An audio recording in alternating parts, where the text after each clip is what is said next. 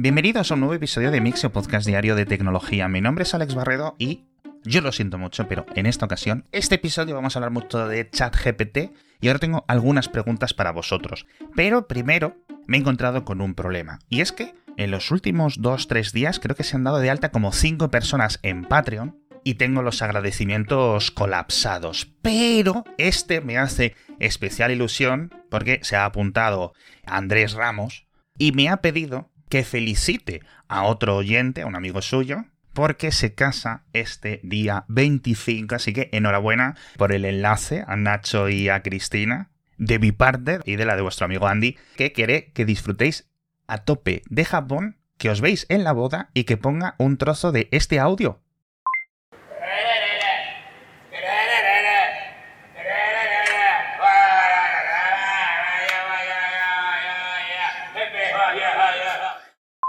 Yo ya sabéis que me debo a vosotros y este tipo de cosas de verdad que es que me encantan, me llenan el corazón y además creo que son súper graciosas. Así que, de nuevo, enhorabuena Nacho, enhorabuena Cristina y comenzamos ahora con la pregunta que os decía.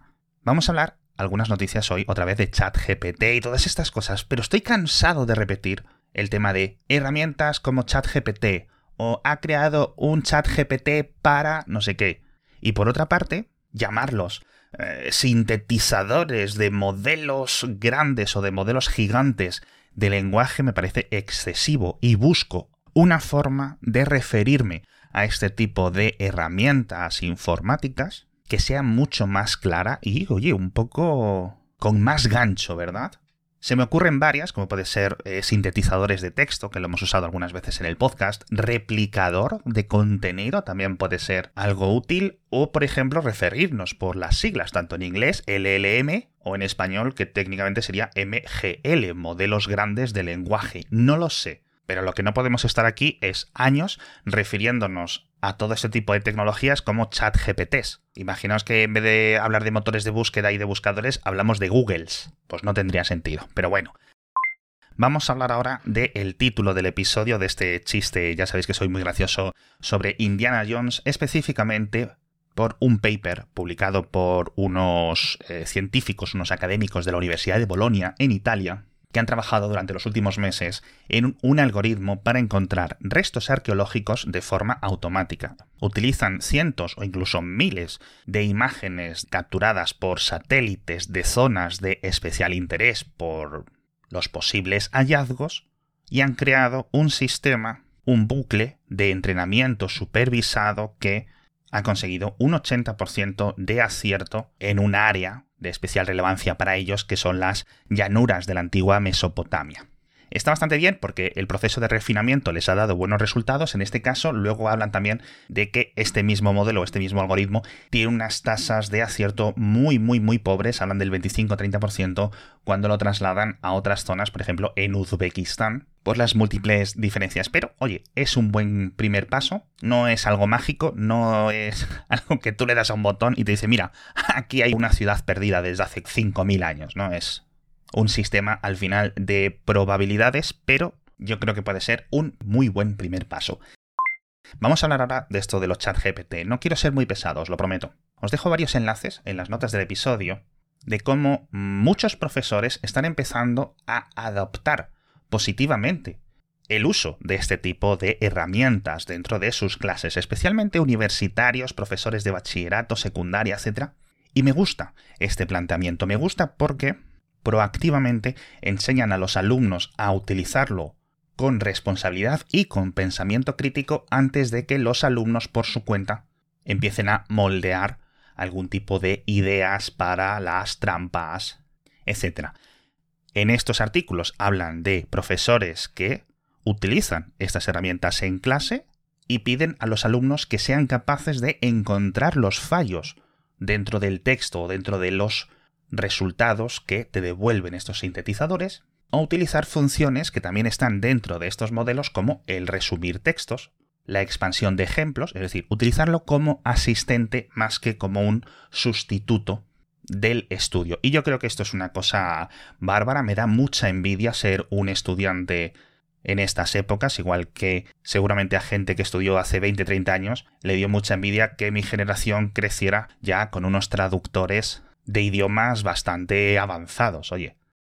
La siguiente noticia va sobre cómo este contenido generado de baja calidad está inundando tanto los resultados de libros electrónicos de Amazon, donde según Reuters hay más de 200 libros publicados en las últimas semanas que tienen ChatGPT como coautor, con lo cual imaginaos los que habrá en los que el humano que lo ha enviado ni siquiera es capaz de admitir que lo ha utilizado. Es contenido de baja calidad, entrevista a Reuters a algunos autores que han creado este contenido y apenas han sacado unos pocos euros, pero bueno. Un caso quizás más grave es una revista de ciencia ficción que yo desconocía que se llama Clark's World, que publica relatos. Entonces, pues tiene un sistema para que los aficionados y los escritores más amateur, etcétera, les envíen sus manuscritos. ¿Qué ha ocurrido? Los que podéis imaginar, en los últimos dos meses les han inundado la bandeja de entrada con un montón de ficción escrita a través de estos sistemas sintetizadores, lo cual es muy triste. Además, la gráfica que comparten se puede ver que han tenido que prohibir a bastantes cientos de personas de enviar este contenido porque les estaban intentando colar estas cosas. Esto sí que me parece feo, sinceramente, pero bueno. Y la última noticia, os lo juro, viene desde China, donde muchas empresas tecnológicas están trabajando en crear este tipo de sistemas con las particularidades no solo del mandarín, sino además por las condiciones políticas del gobierno. ¿Y qué es lo que ha ocurrido? Que yo creo que desde Pekín, entre comillas, se han acojonado un poco y básicamente han prohibido este tipo de tecnologías. Cualquier empresa tecnológica que quiera lanzar este tipo de sistemas dentro de sus aplicaciones o dentro de sus webs va a tener que tener permiso específico y va a estar completamente supervisado y monitorizado por el gobierno. La explicación dicen que es para evitar que se introduzca propaganda extranjera, pero vamos, al final, lo que no quieres es, en un país, por ejemplo, tiene bloqueada Google, bloqueada la Wikipedia, etcétera, un modelo que ha sido entrenado con esos datos y que te pueda contar información que tradicionalmente estaría censurada por el gobierno. Así que un nuevo reto técnico para China, para este Great Firewall, para esta gran muralla cortafuegos. Así que, como suelo decir aquí, vamos a ir viendo cómo evolucionan las cosas. Lo que no está prohibido, todo lo contrario, ya sabéis que es el patrocinador de esta semana que solo quedan 6 días para que se estrene The Mandalorian, el Mandaloriano, en Disney Plus en exclusiva el 1 de marzo, la tercera temporada. Con todos estos grandes actores, al final el protagonista aparte del Mandalorian, obviamente es Grogu, pero jolines, yo tengo mucha ilusión de ver muchas más escenas con Kate Sackhoff, el propio Carl Weathers, ¿no? Al final, un icono del cine de género. Y en general, pues eso, efectos especiales a cholón. Y sinceramente, a pesar de que esto es un podcast de tecnología, yo creo que va a ser un temporadón increíble. Y ya os lo he dicho en algunas ocasiones, no solo me parece la mejor serie de Star Wars, sino posiblemente el mejor contenido en general del universo Star Wars, ciertamente uno de los grandes clásicos instantáneos de la ciencia ficción. Así que podéis aprovechar estos seis días que quedan hasta el 1 de marzo para ver el tráiler, que os dejo en las notas del episodio, daros de alta en disneyplus.com si no lo estáis ya, y aprovechar para ir viendo las dos temporadas anteriores si no las habéis visto o si queréis volver a verlas como preparación. Y nos vamos a hablar ahora de transporte, porque hace unos días en Hawái, en uno de esos aeropuertos, casi se masca la tragedia durante el despegue de dos aviones, dos vuelos de Alaskan Airlines, debido a un fallo informático que por suerte fue detectado a tiempo y corregido porque ya digo que podía haber acabado la cosa muy muy muy mal. Dentro de los múltiples softwares y los múltiples procesos que utiliza la tripulación para preparar el despegue, hay uno clave que es saber cuánto pesa tu avión con ese número de pasajeros, con ese número de equipaje y cómo están colocados, cómo están distribuidos sus pesos a lo largo del avión. Todo esto está automatizado a través de diversos softwares que suman, ¿no? Pues el combustible, el peso del avión, cuánta tripulación hay, cuántos pasajeros se han montado, sus edades para intentar calcular cuánto pueden pesar o cuánto no, el tipo de vuelo para saber si va más equipaje o menos equipaje, etcétera. Bueno, pues en este software creado por Dynamic Source, en una actualización reciente había un fallo que calculaba ese peso a la baja. Pero además bastante. Estamos hablando de unos márgenes de error de 10-15 toneladas. Con lo cual, si los pilotos o la tripulación no estaban muy atentos y esas cifras no les resultaban un poco extrañas, las utilizaban como guía para saber cómo afinar los motores durante el despegue. ¿Y qué es lo que pasó?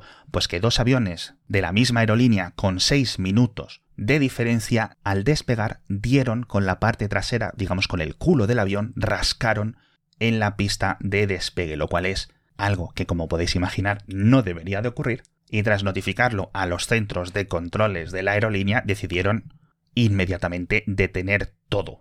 Empezaron a revisar qué es lo que había ocurrido, podría ser un problema técnico en el asfalto de esa pista, pero no sé si por casualidad, por suerte o por experiencia, rápidamente se dieron cuenta, revisando los registros, que los cálculos estaban mal, con lo cual avisaron a toda la flota para que esos números fueran revisados y asegurados las veces que hiciera falta.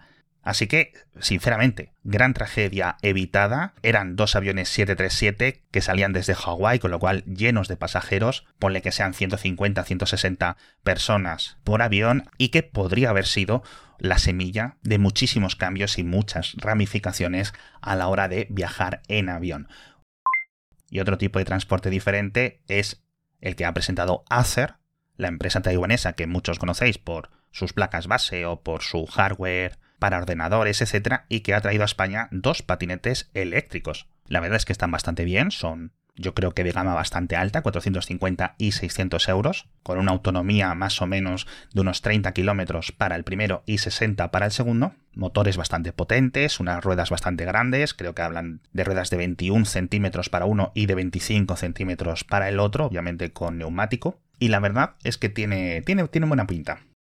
Hablamos también de redes sociales y del impacto académico y de las investigaciones que se pueden hacer con sus datos, tengo dos noticias relacionadas. La primera es de TikTok, que ha creado una API especial para que universidades, ONGs, etcétera, tengan acceso a datos públicos de forma masiva y de forma estructurada sobre el contenido que se publica dentro de TikTok, lo cual es un ejercicio increíble de transparencia y que seguramente se convierta en un montón de buenas investigaciones. Justo además ahora que se cierra el API de Twitter, pues no viene muy bien esto para mantener un poco el pulso en esas relaciones espejo, ¿no? entre el mundo real e internet, que precisamente es de lo que va la siguiente noticia, y es que unos académicos españoles han desarrollado un método relativamente simple, pero a su vez bastante coherente para medir la polarización política casi en tiempo real, analizando los perfiles de Facebook de doscientos y pico partidos políticos a lo largo de toda Europa. Han analizado más de 750.000 mensajes, medido las reacciones, medido las fechas, medidos los comentarios, medido el texto y las palabras clave que se van comentando y en general cómo se desarrolla ese tipo de contenido desde 2019 hasta la actualidad. Y la verdad es que puede ser muy interesante también para futuros estudios de este impacto social de las plataformas digitales. Y nos vamos hablando de los globos espía, ¿cómo no?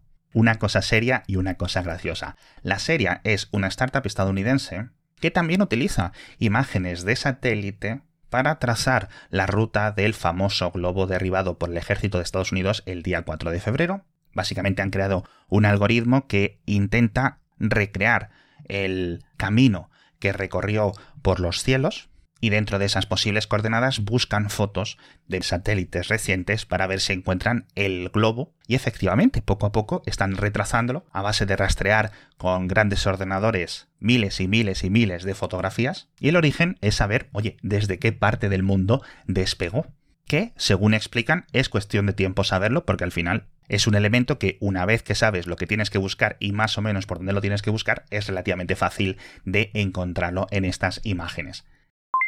Y por último, si tenéis un rato ocioso, os dejo una web muy chula que es un simulador de globos espía, que me parece, la verdad, que bastante brillante a nivel técnico. Te permite, en un mapa del mundo, lanzar tus propios globos espía y utilizando modelos atmosféricos, traza la ruta de por dónde acabaría yendo durante las siguientes semanas. Yo me lo he pasado pipa, he perdido media hora fácil en esta web, porque además los resultados son totalmente inesperados. He puesto globos saliendo desde Ciudad de México, desde Buenos Aires, desde Madrid, desde La Habana, etc. Y es increíble cómo, con muy pocos kilómetros de diferencia en su posición de lanzamiento, las rutas que acaban teniendo son completamente diferentes. Así que os animo a que le echéis un vistazo. Algunas cositas más ya sabéis que comentamos en las notas del episodio pero de momento yo me despido, ya sabéis que volveré mañana con más noticias de tecnología.